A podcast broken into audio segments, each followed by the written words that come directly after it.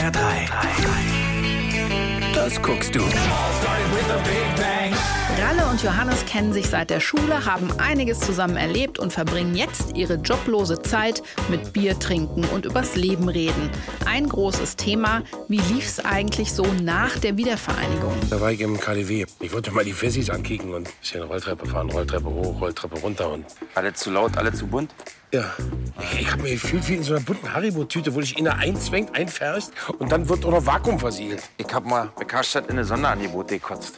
Danach wollte ich das Begrüßungsgeld zurückgeben. Ich Kostler. Es geht aber nicht nur um die harten Zeiten. Ralf und Johannes wollen eigentlich mit Busfahrerin Katrin anbandeln. Die fährt allerdings nur einmal am Tag an die Haltestelle. Wenig Zeit zum Flirten. In der ersten Folge hatte ich kurz Angst, dass die Themen der beiden Kerle öde werden, aber sie werden immer besser. Die Bushaltestelle ist Mittelpunkt der Welt von Ralle und Johannes. Wir lernen die beiden besser kennen und ich habe viel gelernt über Ost und West. Warten auf den Bus bedient alle Gefühle und ich gucke auf jeden Fall fertig. Hoffentlich kommt auch noch eine zweite Staffel.